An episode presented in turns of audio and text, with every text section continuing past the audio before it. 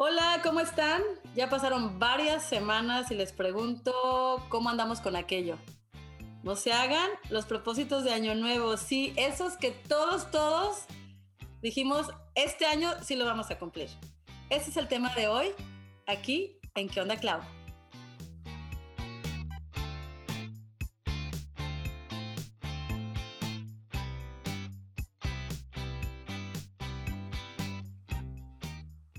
Bienvenidos. Hoy me acompaña una chica que tiene una chispa increíble, siempre sonriéndole a la vida. Ella es psicóloga, se llama Estefanía Gallegos. Hola. ¿Qué onda, Clau? ¿Cómo, estás? Bien, aquí lista. Con frío. ¿Dónde vives? Vivo en Nueva Jersey. Está frío ahorita, ¿no? Está muy frío, sí. bueno, este tema de los propósitos es muy, muy interesante porque, wow, prometemos que lo vamos a cumplir y luego algo pasa y no. Más adelante vamos a entrar de lleno a este tema, pero antes de lo que me encanta hablar al inicio de este podcast es aprender algo, algo mínimo, algo súper importante, lo que sea, pero cuéntame algo nuevo que hayas aprendido esta semana. No tiene que ser sobre el tema de los propósitos, lo que sea. Ok, fíjate, lo que aprendí esta semana y fue algo así como que no esperaba aprender, es que los delfines duermen con un ojo cerrado y uno abierto porque tienen la mitad del cerebro dormido y la mitad despierto. Me lo dijo Alexa. Qué chistoso, están así como que para despistar al enemigo ahí cuidándose, ¿no? Sí, es que dice que si no están despiertos con la mitad, como su respiración es voluntaria, tienen que estar despiertos para poder seguir respirando. Wow, interesante. Hay tantas cosas así que dices, qué bueno que me enteré o qué bueno que ya lo sé, pero... Exacto. Algo que yo me enteré, que dije, esto le queda perfecto, Estefanía, es que si te ríes 100 veces al día o al tiempo que sea, es el equivalente a 15 minutos en una bicicleta estática. No, pues ya, bien fitness. Por eso estás flaquita, o sea, te la... Sí, por eso estoy bien fitness. Es muy importante, es muy, muy gratificante estar riendo, la verdad.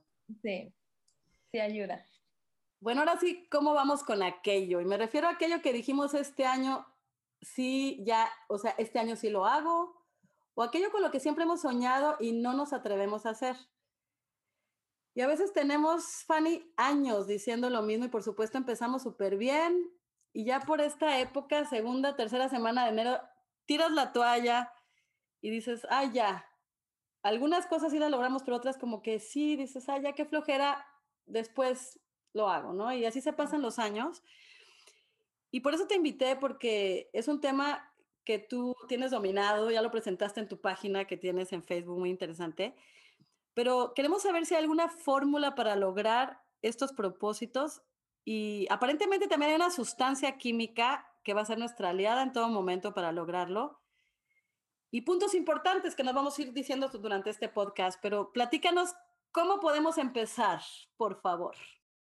Así es, fíjate. La sustancia que mencionas se llama dopamina y esta sustancia es la que nos va a motivar a seguirlo intentando a pesar de que haya fracasos previos. Sí, o sea, es, esa sustancia que nos hace perseverar. Obviamente tiene muchas otras funciones, pero se ha encontrado que dentro de la motivación em, tiene un papel súper importante, sobre todo porque esta dopamina ayuda mm, a la motivación intrínseca, o sea, la que viene de adentro, la que te hace que tú quieras hacer las cosas por ti y no la motivación externa, ¿no? Que es, este, si te doy un chocolate, lo vas a hacer, o sea, o, déjame hago 15 minutos de bicicleta y luego me echo una hamburguesita, pues es como que una motivación externa que tiene una función, o funciona, pero a corto plazo. Sí, porque luego ya no te motiva nada, o sea, ya ni la hamburguesa, ni el chocolate, ni, ni nada. En cambio, la dopamina nos ayuda a que lo hagamos realmente por otro tipo de motivación que es interna, ¿sí? Entonces, eh, un ejemplo bien claro es los videojuegos. Sí, por ejemplo, yo menciono el ejemplo del Candy Crush porque es un juego que atrapa a mucha gente. Entonces, y te puedes pasar horas jugando el Candy Crush y el Candy Crush, o sea, los videojuegos no te dan abrazos, ni te dan dinero, ni te dan juguetes, ni te dan como algo físico, ¿no? Que es lo que le llamamos, eh, lo que nos podría motivar externamente. Lo que nos da el Candy Crush son, ah, nos reconoce el trabajo que hacemos. O sea, si tú juntas 10 dulces, te dice que divino y que tasty y te manda todas estas recompensas de que son, de que lo estás haciendo bien, te las manda constantemente. No sé si tú has jugado Candy Crush. No.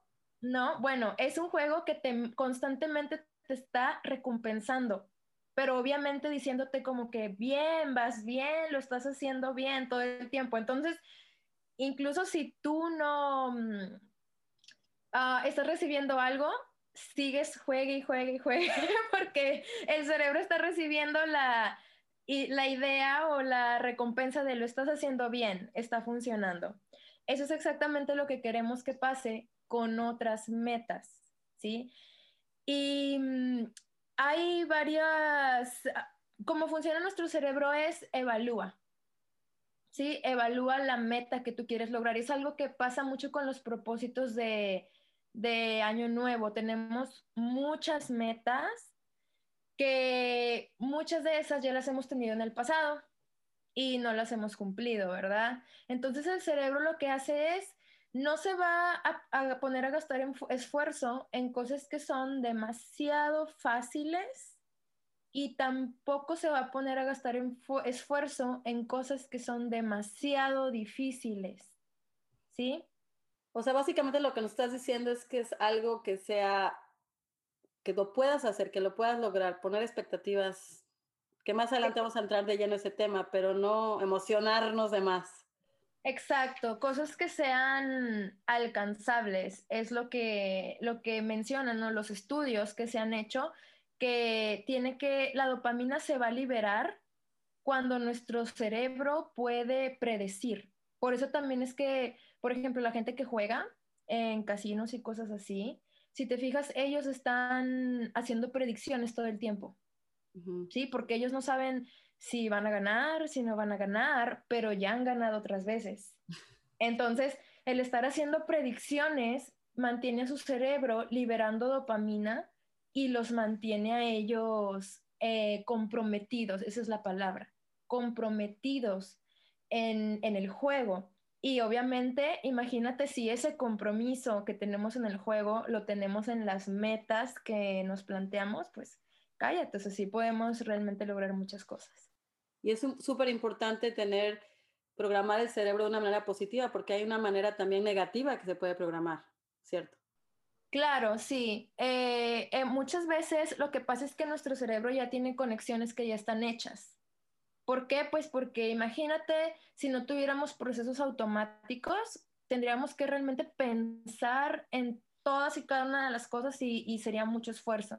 Entonces, si nosotros estamos con una programación mental de fallo, porque ya hemos fallado, no obviamente porque no seamos capaces, porque no querramos, porque no tengamos la habilidad, sino porque nuestras metas no fueron bien planteadas y desde que las planteamos ya estaban destinadas al fracaso.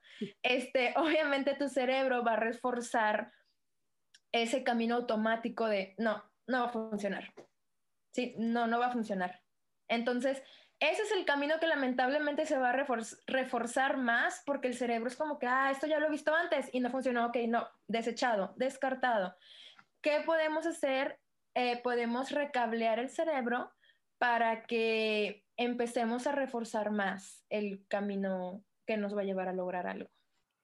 Precisamente eso te iba a preguntar, para programar el cerebro de una manera positiva, hay muchas maneras que lo podemos hacer, pero hoy nos vas a hablar de siete puntos muy importantes para poder lograr estas metas, estos propósitos, que hablando de esas metas y propósitos, otra cosa que se me hace muy interesante es que siempre lo hacemos, casi siempre lo hacemos como en Año Nuevo, ¿no? Y dices, piensas que mágicamente del 31 de diciembre al 1 de enero, wow, ya voy a tener toda la disponibilidad, todas mis metas las voy a lograr.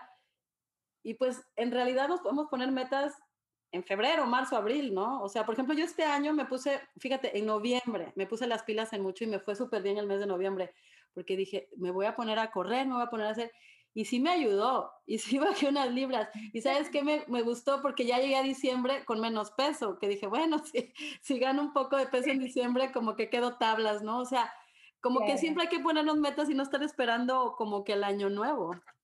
Pero hay siete puntos importantes el primero, formula tu propósito de una manera precisa y positiva. Exactamente. Esto es algo súper importante porque aunque no nos demos cuenta, el lenguaje construye. Entonces, ¿qué vamos a hacer con este punto de qué, a qué se trata? Es que tú no, o sea, mucha gente dice cuando hace sus propósitos, no voy a comer tanto, no voy a fumar, no voy a gritar tanto, no voy a regañar a mis hijos. ya sé, o sea, dices tú, todo no, no, no. El cerebro no lee la palabra no. Entonces, ¿qué te queda?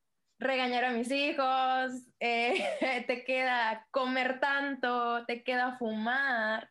Entonces, es bien importante que cuando te pongas una, una meta sea precisa y positiva. Por ejemplo, también hay gente que dice bajar de peso sí, pero ¿cuánto? ¿Sí me explico? O sea, ¿cuánto vas a bajar? Por ejemplo, eh, mi meta puede ser, eh, voy a bajar 60 o no sé, 10 kilos de una manera sustentable.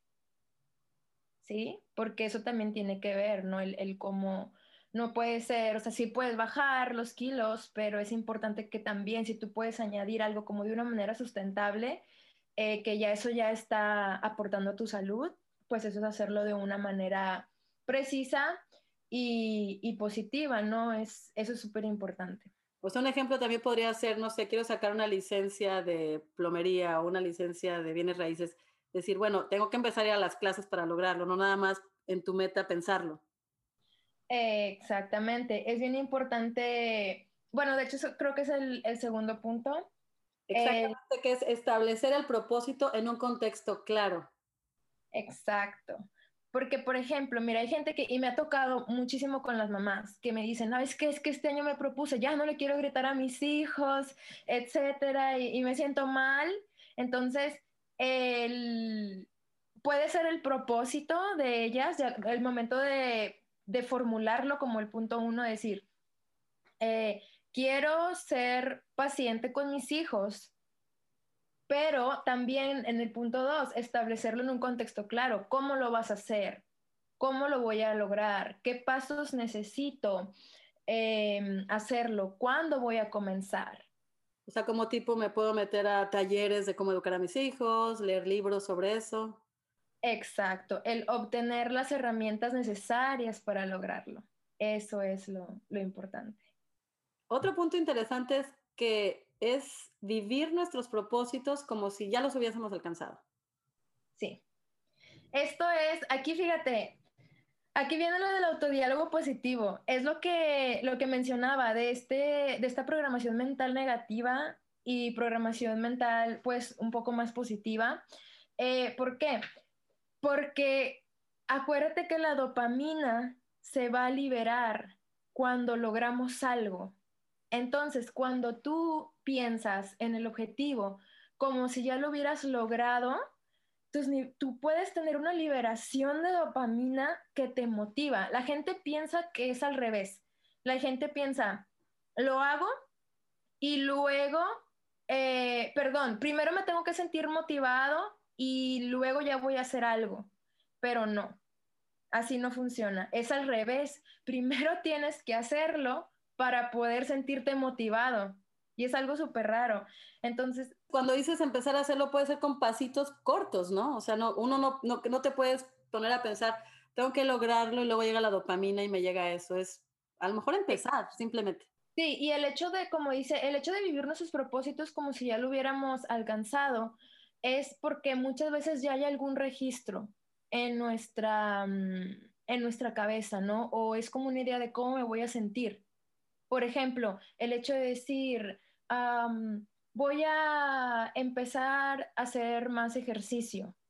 cuando nosotros hacemos ejercicio hay un sentimiento de realización. Entonces, tú te puedes visualizar a ti mismo en el ejercicio que tú quieres hacer y cómo te sentirías cuando, cuando ya lo, lo finalizaste. Y eso te puede dar ese rush de dopamina que ocupas para decir, ¿sabes qué? O sea, sí, sí, quiero sentirme así y hacerlo. Sí, porque cuando mencionas, no sé si más adelante lo vas a mencionar nuevamente, pero cuando hablamos de un maratón, así se siente. Personalmente yo hice dos. Y sí, es muy difícil. O sea, hay unos momentos que quieres tirar la toalla y dices, es como cuando tienes un bebé, digo, tú no eres mami todavía, pero que dices, no, no, no, con estos dolores no vuelvo a tener uno. Así te pasa con un maratón, que dices, no, ya como con la milla 13, 14, 15, dices, ¿qué estoy haciendo? ¿Por qué lo estoy haciendo? No pero ese rush te llega ya en la última milla. Entonces, cuando tú entrenas para otro, estás visualizando ese momento en el que en la última milla, no quiero visualizar la milla 13, 14, quiero visualizar la 26. Ajá, ese es el ejemplo perfecto. Así como tú, y estoy segura que ahorita que te acuerdas. Sí, me emociono. Exacto. Me emociono de la última milla, porque la milla 12, 13, 14 sientes como como un muro invisible que te dice ya no puedes, pero bueno. Otra cosa importante es y crucial es comprobar si está en mis manos el poder alcanzar ese propósito. Explícame ese punto. Este tiene que ver con eh, muchas veces cuando hacemos nuestros propósitos, incluimos a personas o situaciones que no están en nuestras manos. Por ejemplo, eh, a mí me toca mucho que cuando estoy en terapia, mis pacientes quieren poner eh, metas o propósitos que involucran a terceros. ¿sí? Por ejemplo, quiero, que mi, quiero apoyar a mi hijo y quiero hacerlo que encuentre un trabajo, motivarlo.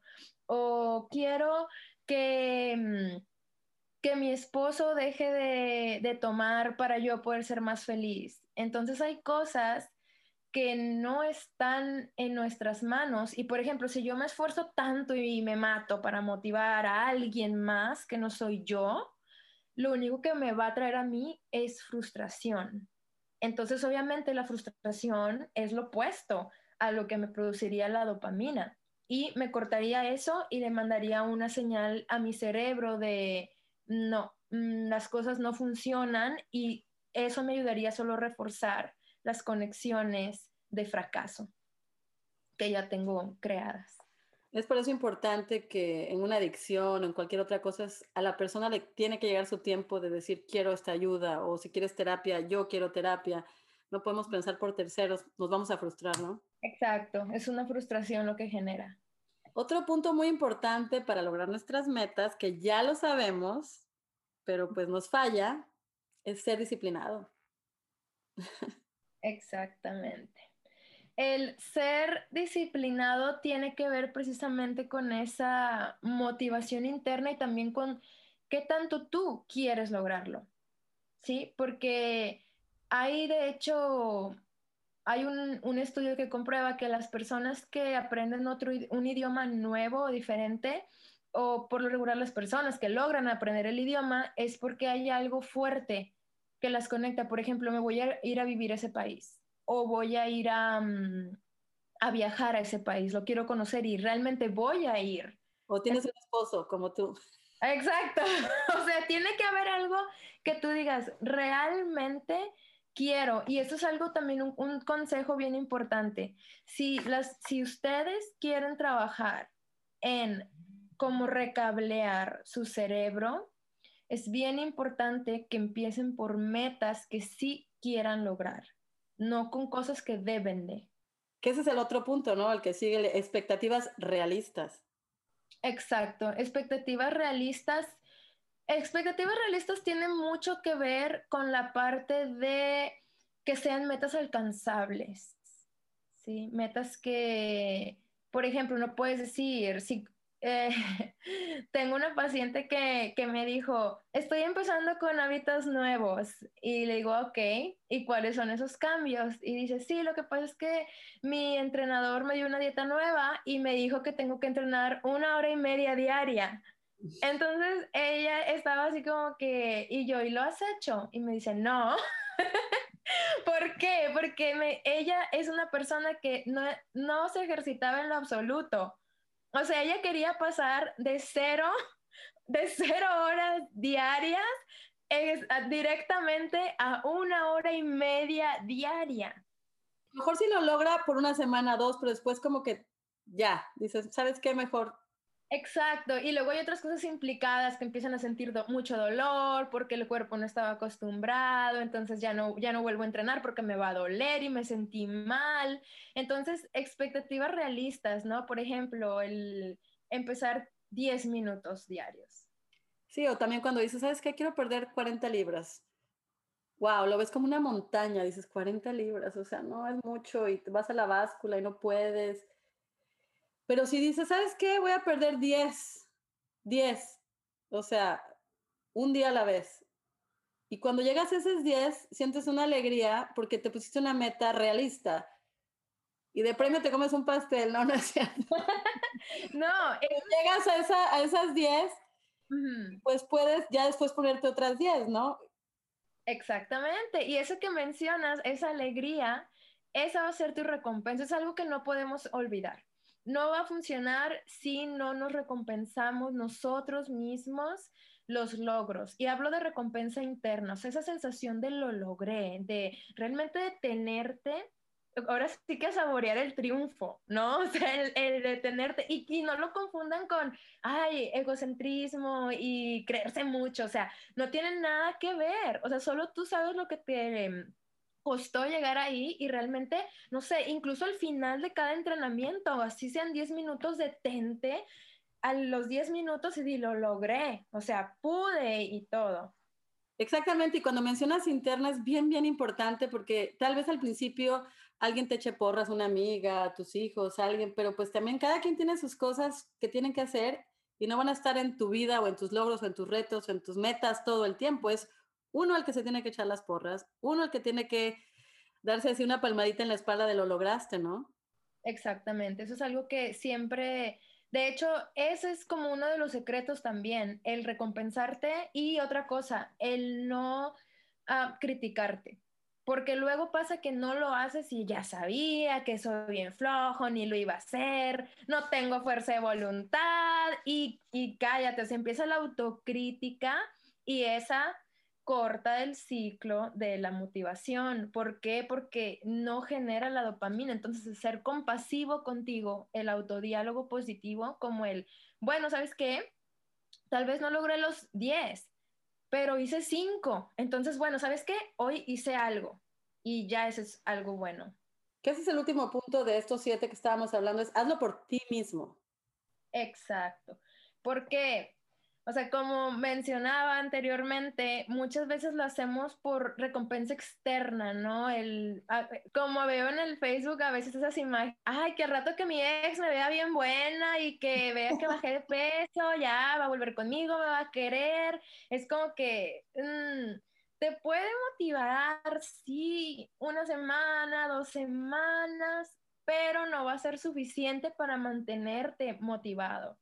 Entonces, trata de buscar em, hacerlo por ti mismo, o sea, realmente qué es lo que tú quieres obtener de eso. Acuérdate, o sea, no podemos, si yo me empiezo a poner bien buenota para que mi ex regrese conmigo y al final no regresa, yo voy a decir, ay, no, o sea, va, ¿sabes qué?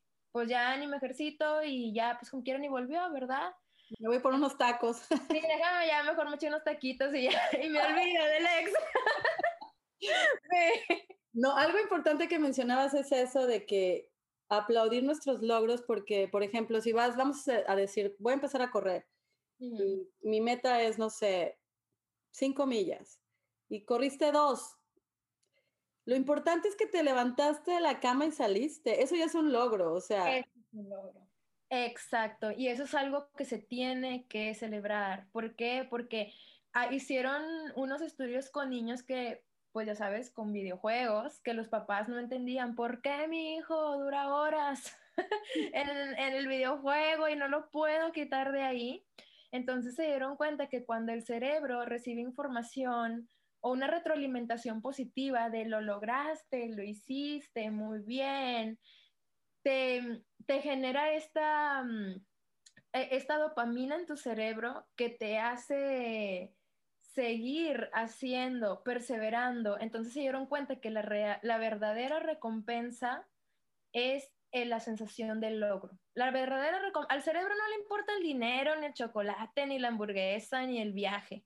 Eso no le importa. Lo que le importa es la retroalimentación positiva de que tú le estás dando de lo lograste, lo hiciste bien. Eso es lo que el cerebro va a tomar como, ok, se hizo un buen trabajo y déjame repito esto. Eso es lo que va a pasar. Qué interesante, porque también es importante, por ejemplo, que a veces pensamos de más las cosas, we overthink. Decimos, le das vueltas y le das vueltas y aviéntate y hazlo, empieza. Exacto. De hecho, hay un, yo sigo muchos, como, como es como entrenadores, eh, fitness y todo eso, porque pues me gusta hacer ejercicio diariamente. Y algo que escuché en uno de esos, o leí en uno de esos blogs y que yo dije, sí es cierto, es el, decían, cuenta hasta 10 para que, y te levantas a hacerlo. Ah, sí. no lo, no, lo, no lo pienses más de eso. O sea, estás en la cama y ahí estás. Ay, los tenis, ¿dónde los tengo? Y la ropa. Y hasta, fíjate, hasta, ¿dónde era ejercicio? Eh, ¿En el cuarto o en, en, el sótano, o en, hombre, ya en eso ya se te fue la vida, ¿verdad? Y al final dices, no, mejor mañana. ya no te pudiste poner de acuerdo contigo mismo de cómo hacerlo. Entonces, recomendaciones es, eh, cuando tú tengas una meta, trata de hacer el camino fácil. ¿Por qué? Porque entre menos obstáculos, tu cerebro va a decir, ah, sí, es más factible que sí se logre. Entonces, duérmete con la, si quieres hacer ejercicio en la mañana, duérmete con la ropa de ejercicio, con los tenis al lado de la cama y ya ten planeado dónde lo vas a hacer y, y cómo. Sí, fíjate, es bien interesante porque cuando hice lo del maratón, algo que me ayudó muchísimo fue inscribirme a un grupo de corredores y ellos decían, truene, llueve o relampaguee, aquí nos vamos a ver. Y literal, o sea, había días que estaba la lluvia, había días que había un calorón, yo vivo en Texas, y nos levantábamos a las 4 de la mañana. Sonaba el despertador, yo la verdad los que me conocen saben que soy dormilona, pero cuando, como ya tenía esa meta, era, sonaba el despertador y no le ponía el snooze así de que cinco minutos más ni nada, o sea, me levantaba y a la regadera, era la única manera de que ya, y sabía que me iban a estar esperando un grupo. Ahorita no, no estoy haciendo eso, pero también me gusta hacerlo, por ejemplo, con amigas, decir, sabes que nos vemos ahí en el lago para ir a correr o para, como que cuando tienes a alguien, también como que ayuda. Exacto, el apoyo social, el que tu círculo social lo haga, ah, va a ser mucho más factible que tú logres esa meta. De hecho, una de las cosas que se recomiendan, por ejemplo, en cambios de hábitos alimenticios o de mm, eh, ejercicios y cosas así, es que involucres a las personas que viven en tu casa, por ejemplo, tu pareja, porque realmente ellos dicen, si las personas a tu alrededor o los que te rodean eh, no están en el mismo canal, va a ser más difícil que ellos te jalen a ti como al lado oscuro, que tú los jales a ellos a, lo que tú realmente pues estás interesada en empezar, ¿no? Un cambio de estilo de, de alimentación saludable y cosas así. Exacto, porque ahorita que mencionabas que en otros blogs o has escuchado de otros expertos, también escuché o leí por ahí que nosotros somos el reflejo de más o menos las cinco personas con las que nos rodeamos. Exactamente. es verdad. Eso es verdad. Sí, si te fijas, em, muchas veces hasta cuando realmente quieres lograrlo, los, el, entorno empieza a cambiar, ¿no? Los amigos empiezan a cambiar un poco porque ya no hay un interés en, en común. Exacto. ¿No? Si antes eras, ah, pues el amigo para tomar, para para fiestear y todo, pues cuando decides cambiar el estilo de, vida, pues ya también cambia, ¿no? El círculo que, te rodea, que eso no quiere decir que, tengas que aislarte de las personas, pero sí ayudaría a veces al principio en lo que formas el hábito, sí puede ser que sea necesario tal vez modificar un poco el entorno. Sí, por ejemplo, eh, porque si tienes amigos que te invitan pizza con cerveza todos los viernes, pues va a ser medio difícil el realmente como seguir este, este estilo de vida nuevo que quieres, que quieres formar. Entonces, a lo mejor mientras formas el hábito, no quiere decir que para siempre, ¿verdad? A lo mejor puedes verlos por otras actividades que, que no vayan a interferir con tus, con tus metas.